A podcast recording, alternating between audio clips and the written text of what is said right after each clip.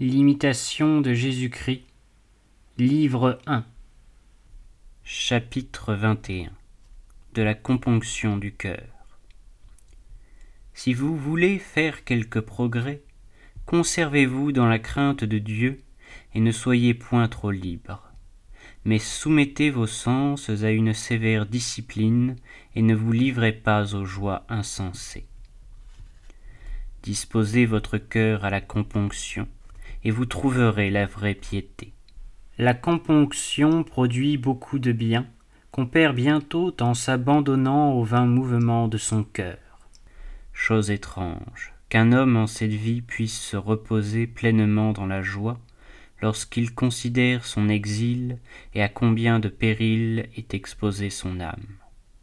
À cause de la légèreté de notre cœur et de l'oubli de nos défauts, nous ne sentons pas les maux de notre âme, et souvent nous rions vainement quand nous devrions bien plutôt pleurer. Il n'y a de vraie liberté et de joie solide que dans la crainte de Dieu et la bonne conscience. Heureux qui peut éloigner tout ce qui le distrait et l'arrête, pour se recueillir tout entier dans une sainte componction. Heureux qui rejette tout ce qui peut souiller sa conscience ou l'apesantir combattez généreusement. On triomphe d'une habitude par une autre habitude. Si vous savez laisser là les hommes, ils vous laisseront bientôt faire ce que vous voudrez. N'attirez pas à vous les affaires d'autrui, et ne vous embarrassez point dans celles des grands. Que votre œil soit ouvert sur vous d'abord, et avant de reprendre vos amis, ayez soin de vous reprendre vous-même. Si vous n'avez point la faveur des hommes, ne vous en attristez point, mais que votre peine soit de ne pas vivre aussi bien et avec autant de vigilance que le devrait un serviteur de Dieu et un bon religieux. Il est souvent plus utile et plus sûr de n'avoir pas beaucoup de consolation en cette vie, et surtout de consolation sensible. Cependant, si nous sommes privés des consolations divines, ou si nous les éprouvons que rarement, la faute en est à nous, parce que nous ne cherchons point la componction du cœur et que nous ne rejetons pas entièrement les vaines consolations du dehors. Reconnaissez que vous êtes indignes des consolations célestes et que vous méritez plutôt de grandes tribulations. Quand l'homme est pénétré d'une parfaite componction, le monde entier lui est alors amer et insupportable le juste trouve toujours assez de sujets de s'affliger et de pleurer. Car, en considérant soit lui-même, soit les autres, il sait que nul ici-bas n'est sans tribulation, et plus il se regarde attentivement, plus profonde est sa douleur.